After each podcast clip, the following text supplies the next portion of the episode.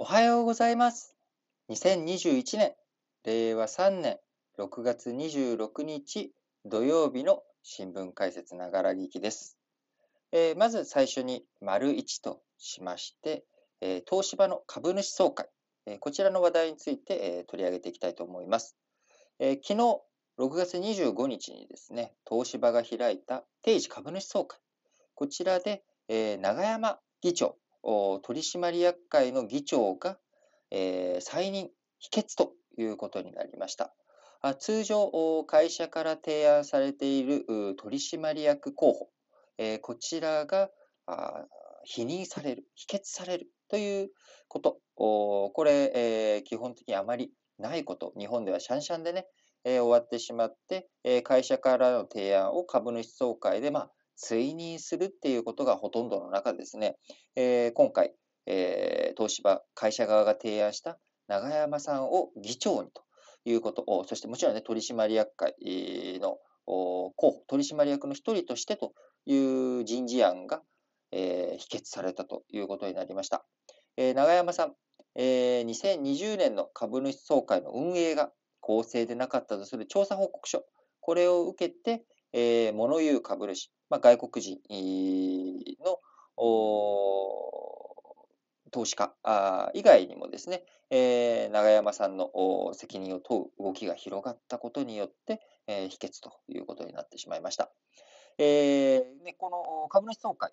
会社の統治機関、会社での意思決定機関の一番あトップに当たる機関ですから、この株主総会で、え否決ということになってしまった以上、え永山議長というわけにはいかないので、え取締役会議長には暫定で、え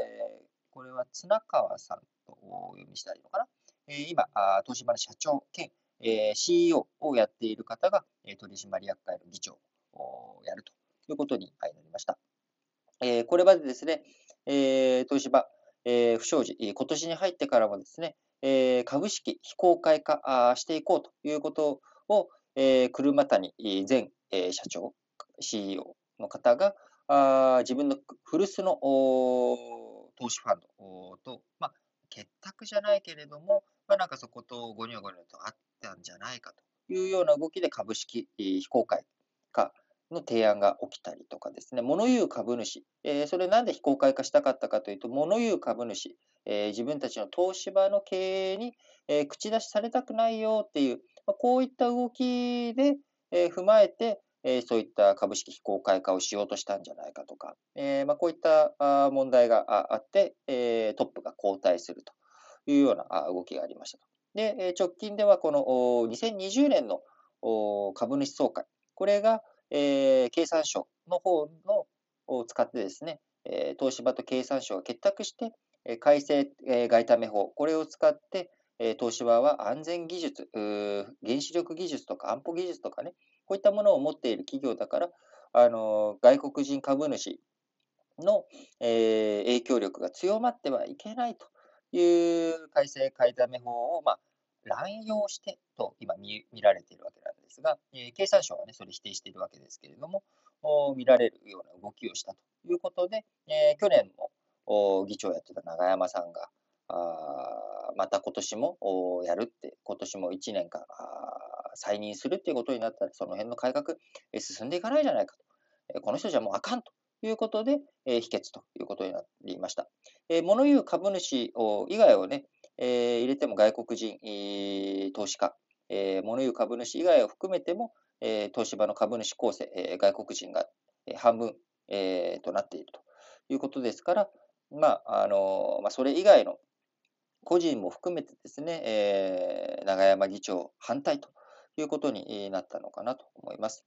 もともと東芝あ13人、えー13人ですね。えー13人取締役候補として、えー株主総会にかけたわけですが、えーこの調査報告書が出たことを受けて、えー調査報告書で名前が出ていた社外取締役2人については候補から下げますと。でさらに今回、この永山議長が、えー否決というのと同時に、監査委員会の委員だった小林さん、小林さん、えーこの人も再任が否決され、えー13人だったものが9人となり、さらに選任されたジョージ・オルコットさん、えー、この人も辞任をしたということで、えー、党首班13人のうち5人が就任しないことになりましたということです。えー、なかなか、あのー、大きな溝、東芝株主と亀裂深いということになっております。え、過去、日本のですね、えー、取締役候補がですね、株主総会で、えー、否認されたあ、会社案が選定されなかった事例としては、えー、2年前だったかな、リクシル、えー、あの水回りメーカーのね、えー、リクシルが、えー、会社あ候補と、えー、その会社、もともと会社の CEO だった瀬戸さんがあクビになって、えー、いやいや、ちょっとふざけるなと、俺の経営案の方がいいはずだと。いうことで、この2人、2つが対決したということなので、まあ、あの、旧会社、あ現会社あ経営陣と旧経営陣の対立によって、まあ、 proxy fight になり、旧経営陣が勝ったっていうことはありますけれども、今回の東芝のケースっていうのは、その LIXIL のケースとは違って、代替候補が別にいるわけではなく、まあ、純粋に、どっちにしますか？じゃなくて、どっちの旧経営陣を支持しますか？現経営陣を支持しますか？っていう、経営陣同士のね、戦いというよりかは、本当に株主が、いや、ノーだお前っていう、まあ、その、どっちを選び、A ですか B ですか？ではなく、不信任投票になってしまったと。いうことになっております。えー、東芝、あ今後ね、とはいえ、えー、どういうふうに、こう、東芝の経営を再度ね、透明化して、えー、きっちり成長路線に、えー、持っていくのかというのが鍵になってきます。えー、昨日もね、お伝え、昨日かなあお伝えしたと思うんですけれども、今、あのー、あ、そうです。原子力のあの40年超、あの美浜原発3号機の再稼働の話絡みで、えー、の記事でね、ご紹介しましたけど、今、世界ではあ小型原子力発電所、これの開発というものが進んできております。やはり、脱炭素、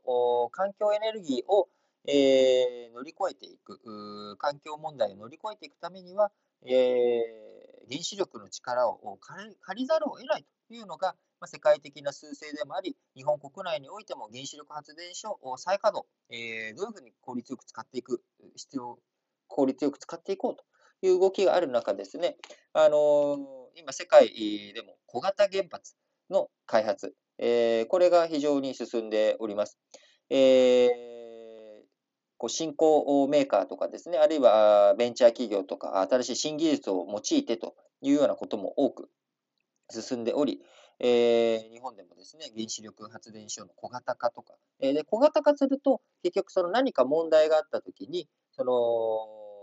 小型化すると何か問題あったときに原子炉自体が小型ですので、えー、冷やしやすいとかいろんなメリットがある。でも、あの、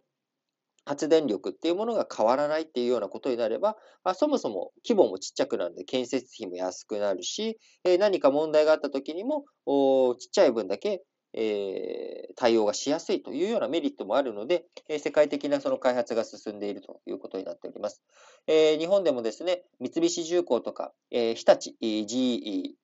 E の一緒にね、やってたり、日立と GE が一緒にやってたり、三菱重工がやってたりする中、あ原子力で頑張ろうとしていた、えー、原子力の技術を持っている東芝もですね、この流れに乗ることができるのか、どうしていくのかというところが非常に注目されるところであるので、しっかりと成長曲線に、え乗っていってほしいなと思います。今、名前を挙げた、あえ日立ですけれども、あのこの東芝の総会絡みのところでですね、えー、日経新聞の記事の中に、えー、こんなあ記事があったので、ちょっとご紹介しておきたいんですけれども、どこだったっけなえーとね、ちょっとお待ちくださいね。どこだったかな。あったあった。えっ、ー、と、日経新聞の7面ですね。えー、指揮者の見方ということで、総大、えー、早稲田の渡辺、教授のインタビューが載っていて、えー、その中、あ、渡辺教授じゃない、ごめんなさい。コモンズ東進 E 社長の方ですね。えー、今回の、東芝は今回の問題を機会にガバナンスの強化に取り組むべきだ。同業の日立製作所は2008年のリーマン危機後にトップ自らが海外投資家との対話を繰り返してガバナンスの強化や経営改革を進め、業績は現在過去最高を更新しているというような状況にあります。えー、株主といたずらにやはり対立するのではなく、そこできっちりと会話をしていく。えー、その結果、あ進むべき、えー、道、成長路線に乗っけていく。そういった市場との対話が今、東芝に求められていることなんだと思っております。それでは次の話題に行きたいと思います。それでは、あ続いての話題、丸2としまして、日本の総人口0.7%減という話題について、えー、触れていきたいと思います。えー、総務省が25日発表した2020年の国勢調査速報によると、日本の人口は5年前に比べて86万8177人、0.7%減の1億2622万6568人だったいう速報値が出ております。えー、国別に見た人口規模ランキングで日本は世界11位となり、戦後初めてトップ10から陥落ということになりました。えー、日本の人口減少が進んでおり、生産活動に必要な労働力を確保する上での制約となっていきます。えー、そうなってくると、経済成長や社会保障の足かせとなってきますので、えー、生産性をどういうふうに高めていくのか、デジタル化に対応した再教育などが急務ということになっております。えー、国連の推計をもとに比較すると、2020年の世界人口ランキングで日本はメキシコに抜かれて11位になりました。えー、戦後間もない、えー、1950年、日本の総人口は8411万人で世界5位の規模を誇っておりました。その後、インドネシアやブラジルなどの新興国が、人口規模で、日本を上回っていき、今後もエチオピアやフィリピンなどの国々が日本を追い抜くと予想されています。国連の注意推計によると、日本は2050年に17位、そして2100年には36位まで、人口規模、世界の、ね、中での比較、相対的に、後退するということが、推計として出ております。世界の総人口、2020年に77億9500万人と、2015年から世界規模では5.6%拡大している中、日本は0.7%減ということになっております。国別ではこの総人口の伸び拡大幅ですが、首位の中国が2.3%。まあ、ただし中国もね、あの今人口減にこれから向かっていくっていう話、6月に入ってからいろいろとお伝えしております。えー、中国14億人ということで、世界のね、えー、人口の、まあ、20%弱を占めるというようなあ大きい規模ですけれども、今、急激にそのこれまで1980年代ぐらいからね、ずっとやってきている一人っ子政策の影響もあり、もうね、それが二人っ子政策、三人っ子政策に変わっていったっていうところをお伝えしておりますけれども、えそれでも急激なあ少子高齢化というものが止められない。えー、そのやっぱり子どもの、ね、教育コスト、えー、やその不動産コストの高止まり、えー、あるいはさらにもっと上がっていくんじゃないかっていう中、なかなか子どもを産んで育っていくことが難しいということで、えー、周囲の中国、5年前と比べたら2.3%増なんだけども、今後減っていく流れが予想されています。えー、2位はインドで5.3%。3位のアメリカは3.2%ということで、えー、人口の上位20カ国のうち減少したのは日本だけだったというところになります。えー、ただしですね、えー、今話したように少子高齢化の問題も加味すると、労働力の源泉となる生産、えー、年齢人口、15歳から64歳で見ると減少に転じた国も多いと。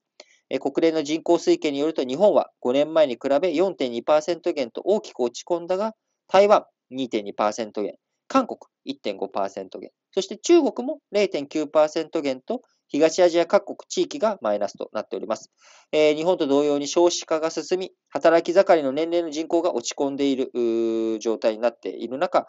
人口減が進む日本というのはですね、アジア各国の近未来の姿でもあるということで、えー、日本がどんな政策をするのか、日本がどんな少子高齢化対策のサービスを生み出したりとかするのか。これがですね、日本のやっぱり新しい経済成長とか、日本の国をこう作っていく上で非常に重要なポイントに僕はなってくると思います。えー、それがですね、あの、わかる話が、今回の国勢調査の中にも出てきており、えー、日経新聞の3面で、えー、ご紹介されています。え、人口が、え日本全体では減ってるんだけれども、人口がですね、増えた、え市町村というものがあります。で、その市町村、人口が増えた理由、内容というのは何なんだと見ていくと、育児支援、子育て支援が効果というような内容になっております。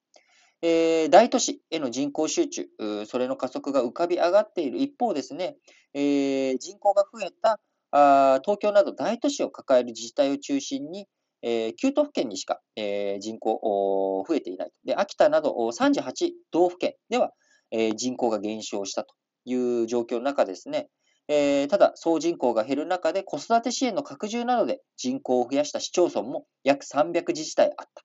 えー、成功事例を生かして地方の縮小を、えー、食い止める知恵が問われているということになっております。え例えばですね、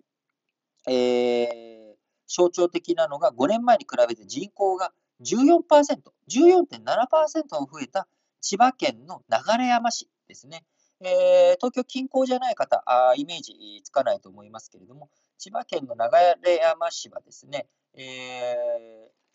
その、なんとなく、ちょっと僕も、えー、正確に場所を、あの千葉と茨城の間ぐらいなんですけれども、あの都心から、まあえー、通勤する、都心に通勤すると考えると、徒歩とかも入れると、まあ、1時間半から2時間ぐらいかかる。まあ、そんなあところですね。えー、日本の、東京のベッドタウンというには、ちょっと気持ち、ちょっと遠いかなっていうところではあるんですが、あのー、まあ、えー、都心に、えー、その通勤もできなくはないっていうような、まあ、そんな、えー、場所です。えー、ここなんかはですね、駅前で児童を預かり、保育所までバスで送迎する行政サービスなどを先駆けてきて、1人の女性が産む子供の数を示す合計特殊出生率も、流山市は13年から17年の平均が1.58と全国平均を上回るというようなことですね。あるいはもうちょっと流山市よりも都心に近い松戸市も人口が3.1%増えたということで、新型コロナウイルス化に伴うリモートワーク需要を受けて、えー、託児機能付きのコワーキングスペースも市内に4カ所整備したりとかですね、えー、いろんな対応をしているということになります。あるいは、えー、関西圏だと、あの、明石市なんかがね、あの、子育て対策すごくやって、えー、人が増えて、えー、人口増につながって、その結果、ああの、なんだっけ、えー、税収が増えて、えー、さらに、えー、その子育て支援の充実が図れる、まあ、こういった動きもあるということになります。えー、となってくるとですね、やっぱり、えー、子育て支援どうしていくかっていうことが、その、え、自治体をど活性化させていく上で非常に重要なポイントであるということ、これが今回国勢調査の中でも、え、見えてきたんじゃないのかなと思います。え、子育て支援、え、働きやすさをサポートする子育てをしやすくするえー、そういった側面でのサービスをどういうふうにしていくのか。なかなかね、お金を給付されるだけでも、だけで子育て支援ができるかっていうと、なかなか実際にはやっぱ人手が足りないとかね、あのー、僕の、えー、知り合いで双子のお子さんがいらっしゃるところとかだと、やっぱり双子ってなるとですね、手が2つかかると。だから、こう、双子が同時に遊んでて、あの、右と左に逃げられると、追っかけるのがめっちゃ大変だとかね。こうなってくると、じゃあ、それってお金で解消できるので、まあ、ベビーシッター雇えばいいじゃんっていうことがあるかもしれないですけど、ベビーシッター雇い続けるにはお金が、そんなね、給付が出ない。そうなってくると、やっぱり、えー、託児所とかあ、そういったサービスっていうものがしっかりと拡張されて、みんなで支えていく。えー、そのみんなので支えていく仕組みをどういうふうに自治体が作っていくのか。その自治体が続く、作っていくことによって、え子育て支援というものがしっかりとできていく。で、子育て支援がしっかりとできていけば、え人口減を止めていく、え子供が、人口が増えていく、出生率が上がっていく。で出生率が上がっていけば、あリタイアした後のですね、えー、高齢者たちの社会保障とか、年金とか、こういったものをしっかりとやっていくっていう上でも、非常にポイントになってくると思っております。えー、日本の人口を、どういうふうにこれから持っていくべきなのか、見ていくべきなのかというところですね、非常に重要な観点を示唆させる内容の多い国勢調査、2020年の国勢調査の速報のニュースだったかなと思います。それでは次の話題に行きたいと思います。続いての話題は、えー、丸3としてですね、マイクロソフトの Windows 11、こちらが発表されたという記事、内容についていきたいと思いますが、えー、新しい OS、これまで、えー、2015年から Windows 10だったっけな？えー、今ね、Windows 10が出てからあ6年ぶり、6年ぶりなんで2015年ですね。えー、パソコン向け基本ソフト、オペレーティングシステム、オペレーションシステムの、えー、OS を、えー、マイクロソフト刷新するということで、昨日、20昨日じゃないか、おととい、えー、現地時間のおととい、24日に発表した、えー、Windows 11、えー、こちらについての紹介ですけれども、えー、クラウドコンピューティングへの玄関口と位置づけ、サービスの利便性を高めていこうとしており、えー、今年2021年後半に一般提供を始めていくということになります。えー、この提供することによってですね、クラウド、えー、事業についての覇権の行方も左右するというようなことになっております。え、24日の発表会の終盤、え、最高製品責任者なので、 chief product officer かな ?CPO、え、パノス・パネイさんはですね、Windows 11のタスクバーから短編動画の投稿アプリ TikTok を起動してみせた。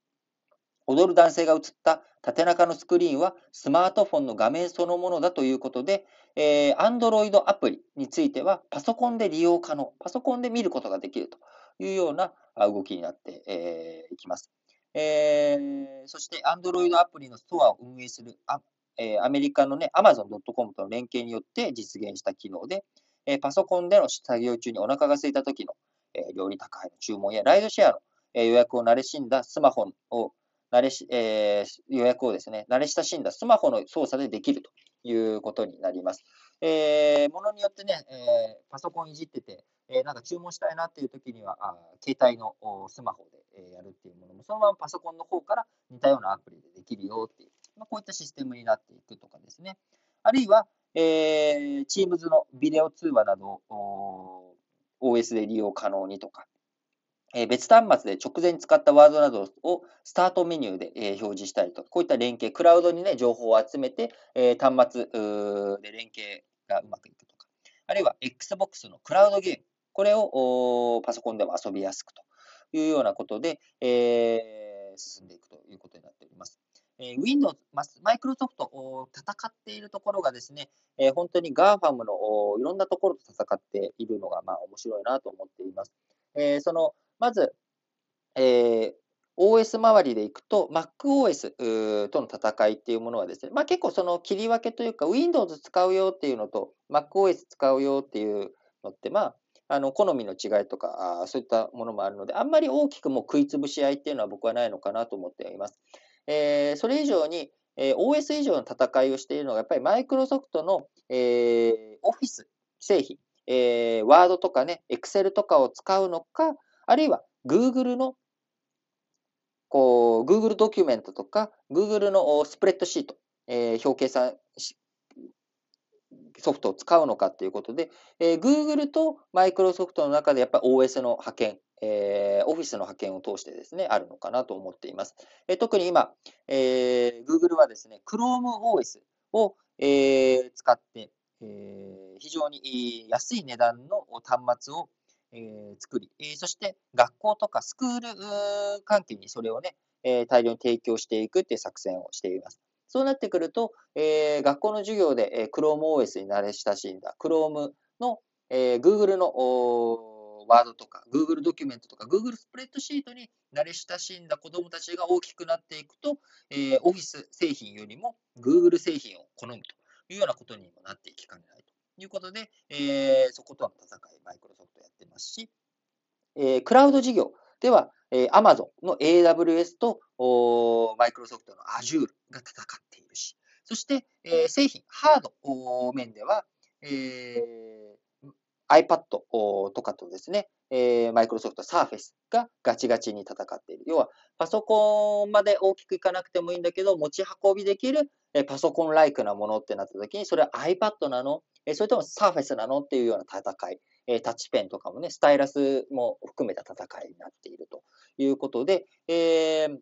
マイクロソフトもいろんなところともういろんな戦いをしていると。で、さらにさっき言った通り、ゲームの世界でもね、えー、ソニー、ニンテンドー、これも2001年ですか、Xbox ゲーム、マイクロソフトが参入していったの。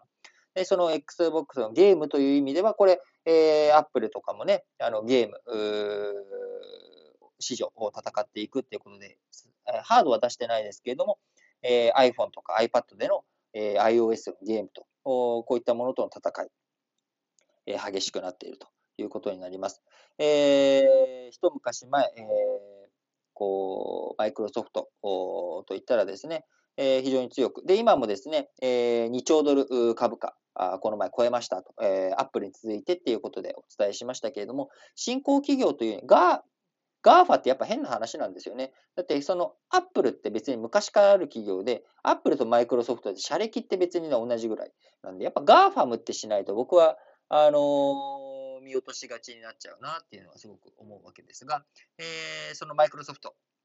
今回 Windows 11発表してということで、えー、どういうふうにね、新 OS、えー、クラウドと融合していきながらあ戦っていくのか。あその戦いの流れの中で、しっかりと勝つ、えー、勝つことができるのか、新しい価値を提供していくことができるのか、結構パッと見た感じ、あのー、なんとなくね、えー、Windows 10、えー、そのもともと、えーね、Windows 8でしたっけ、えー、8.1だったっけ？えー、なんかちょっとスタートメニューとかも使いにくくなっちゃったよとかっていうことで、えー、それを Windows 10、えー、にして良くなった、えー、ある程度戻した部分もある中で、今回 Windows 11でまた大きく変わる部分もある中ですね、えー、しっかりとユーザーの心を、え引き止めつつ新しいものを生み出していくことができるのか、これがなかなか難しい、えトライだと思いますけれども、Windows 11、えちょっと楽しみにね、え待っていきたいなと思っております。それでは次の話題に移りたいと思います。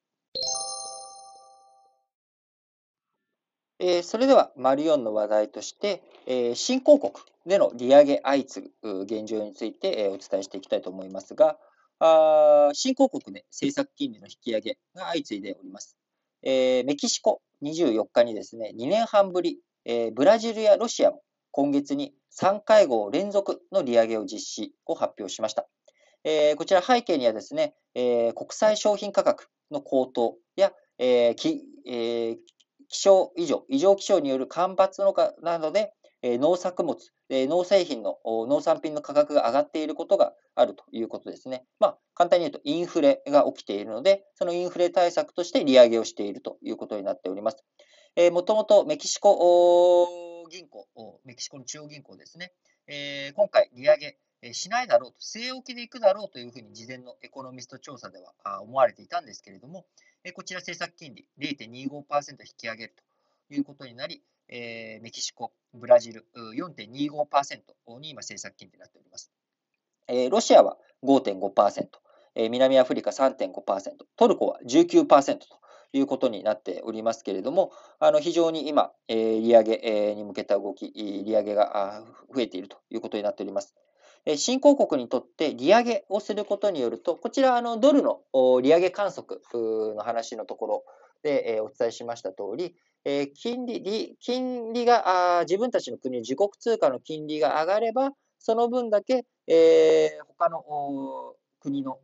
え、自分たちよりも金利が低い国の通貨よりもですね、価値が高くなるということになるので、通貨が高くなるという側面があります。通貨が高くなると、輸入価格が安く、低く抑えることができるということになるので、えー、輸入、食料品とかですね、えー、そういったものを、えー、輸入している国にとっては、輸入物価を押し下げて、インフレを抑制する、えこういった効果を持つということになっていきます。ただ、一方で、えー金融を引き締めていく、金利が高くなっていくっていうことは、お金を借りづらくなるという側面もあるわけなので、お金を借りづらくなっていくと、経済、えー、短期的にはマイナスな影響もあるということで、インフレの影響のマイナスと、えー、お金を借りづらくなることのマイナス、どっちがあ大きいマイナスなんだ、どっちにメリット、デメリットあるんだろうっていうこと、これの舵取りをしていかなきゃいけないというタイミングになってきております。えー、特にですね、トルコなんかは、この中央銀行の、えー、総裁なんかはやっぱり利上げを進めていくべきだって当初言っていて、まあ、それをエルドアンさんが解任したりとかして、いや、あのみんなの借り入れがね、えー、しやすくしないといけないんだ。ところが、やっぱり利上げしなきゃいけないっていうふうに、えー、考えたりとかですね、非常にあの難しい舵取りを、え迫られる、そんな状況になっております。で、さらに、新興国で利上げ、えー、が進んでいる理由の背景の一つにですね、アメリカの、えー、量的緩和、縮小、テーパリングが始まっていく、今後始まっていく、そういった流れの中で早めに利上げをしておかなきゃいけないという事情もあります。なぜアメリカの量的緩和、要はドルがジャブジャブの状態が、えー、縮小していくと、新興国が利上げをしとかなきゃいけないかというとですね、アメリカ、あお金をジャブジャブ吸ってると。えー、ところが、このお金、えー、借りますで。でも、先進国に投資してもですね、先進国の成長ってあんまり、えー、期待が持てないと。例えばあ、株とかでもイメージしてもらえば分かりやすいと思うんですけれども、す、で、に大きくなった大企業に投資しても、まあ、そこまでリターンがあるわけじゃない。それよりも、急成長しているような企業の方に投資した方が、リスクもあるけれども、リターンも大きいじゃないかというのと同じ理屈で、先進国よりも新興国の方に、えー、そのジャブジャブに余ったお金というものはですね、流れ、えー、込みやすくなっていたわけです。ところが、じゃあそのテーパリングするよ、もう、えー、ちょっと金融縮小するよと、量的緩和縮小するよっていうふうになると、真っ先にそういったところが、あ、じゃあこれリスク高いから引き上げようやっていうような動きになっていってしまう可能性があるので、えー、そうなってくると資金が引き上がっていく。資金が引き上がっていくと、えー、当然、あの、もうそこの通貨いらないよっていう、その通貨が売られるっていうことになるので、その通貨が安くなっていってしまう。ね、その通貨を売ってドルに戻して、ドルの借金を返さなきゃいけないということになるんでね。で、そうなってくると通貨安にさらされていく可能性もあるので、早めに利上げをして自分たちの基礎体力というか、通貨の基礎体力を上げていく必要もあるというようなことになっております。で、えー関連記事としてですね、ブラジル、えー、ブラジルレアル、レアル、ブラジルの通貨であるレアルが今高値圏にあり、えー、大円相場でですね、1年3ヶ月ぶりの大数字になっておりますが、こちらの背景の背景に、えー、今申し上げた中央銀行の利上げというものもありますし、あと、昨日かな、あのー、アメリカの為替、えー、米ドル見る上で、えー、金利だけじゃなくて、輸出入、えー、経常利益、貿易取引を見なきゃいけないよって話と同じことで、ブラジルのレアルについてはですね、今、資源価格とかが高騰している。そうすると、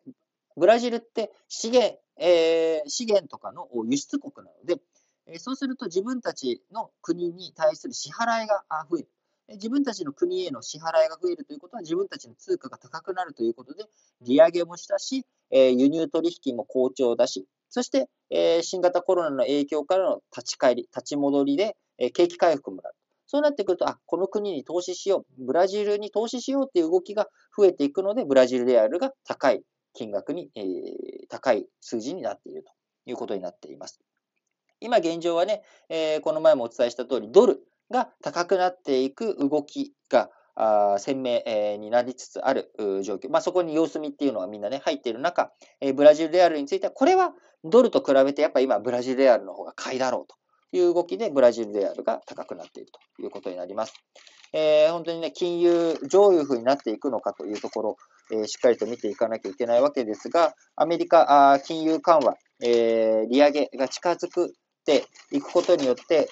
えー、株価がね、少し下落基調にあったところがですね、また再び、えー、株高の動きに戻ってきております。利上げ、結局でもまだ先じゃんと。えー、まだ先だから今のうちに、えー、しっかりと株価、えー、高くなっていくところ満喫していこうということで、えー、アメリカハイテク主導で、ハイテク株主導で最高値、えー、迫っていくとえー、楽観論が先行して、やっぱりこの前ね、僕も解説した通り、みんな今買う理由を探しているので、えー、何か理由を見つけては、これまだ先だからとか、これまだいいからっていうことでなっていく。そうなっていくと株高っていうのはまだしばらく僕は続くんじゃないかなと思っているんですが、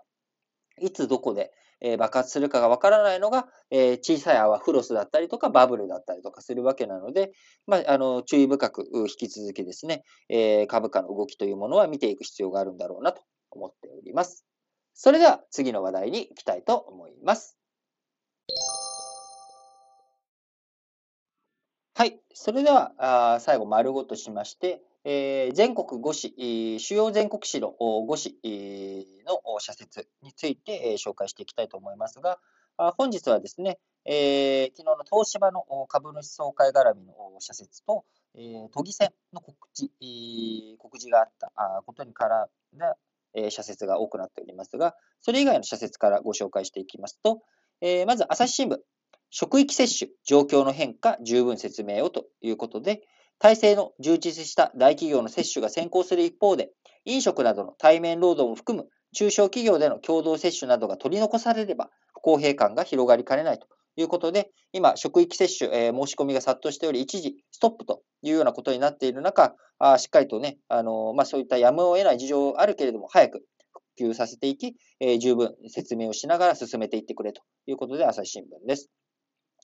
えー、続いて、産経新聞、えー、ミャンマーの国軍トップ、放浪、血の弾圧に加担するなということで、えー、ミャンマーの問題、えー、2月1日にクーデターが起きてからですね、もう早いもので、えー、5ヶ月が過ぎようとしております。えー、その中、だいぶニュースでも取り上げる機会が減ってきているいますけれども、えー、ミャンマーの国軍トップがですね、ロシアを訪問して、まあ、ロシアの艦隊を受けたということに対してですね、産経新聞、懸念されるのは、市民の側が武装して抵抗する動きを見せ、連動するかのように国軍側や協力者を狙った襲撃、爆弾事件が増えていることだ。本格的な内戦に発展する恐れが指摘されるということで、えー、ミャンマーの民主化問題、えー、国がね、あの分かれて、えー、内戦ということになっていけば、非常に大きな問題につながっていきかねませんので、なんとかあ血のがね、えあまり流れない形で、えー、落ち着いてほしいなと思います。えー、続いて、日経新聞、人口減少が迫る、えー、改革を早く、えー、いうことで、人口減少の流れは歯止めがかからず、特に地方で加速しています。えー、人口減少が迫る社会制度の再構築や、えー、地域づくりが急務であることを改めて認識すべきだということで、まあ、先ほどね、お伝えした内容を日経新聞社説で取り上げております。えー、続いて、えー、東京都議選の告示関係、えー、についての社説です。朝日新聞、えー、都議選告示、え暮らし一変、重い一票をということで、え首長と議会は自治の車の両輪に例えられる。コロナ禍の収束が未だ見えない中、知事と適切な緊張関係を保ちながら、都民の命と生活を守り抜く、その責務を担える人を選びたい。えー、毎日新聞、えー、東京都議選が告示、えー、コロナと五輪が問われると。都議選は国政選挙の行方を占う先行指標と言われてきた。え都民ファーストは国会に議席を持たず、構図は異なるが、争点は次の衆議院選と重なる。活発な論戦を期待したい。えー、読売新聞、東京都議東京都議選告示、えー、コロナと五輪以外でも論戦をということで、コロナ禍で、えー、公開討論会の中止が相次ぐなど、選挙活動が制約されている。都政の課題は少子高齢化や首都直下地震への対応など多岐にわたる。こうした問題にも関心を持ち、一票を投じてほしい。え、最後ね、え、東芝議長再任否決の話についての社説が、え、毎日産経、読売、日経と続いておりますが、毎日新聞、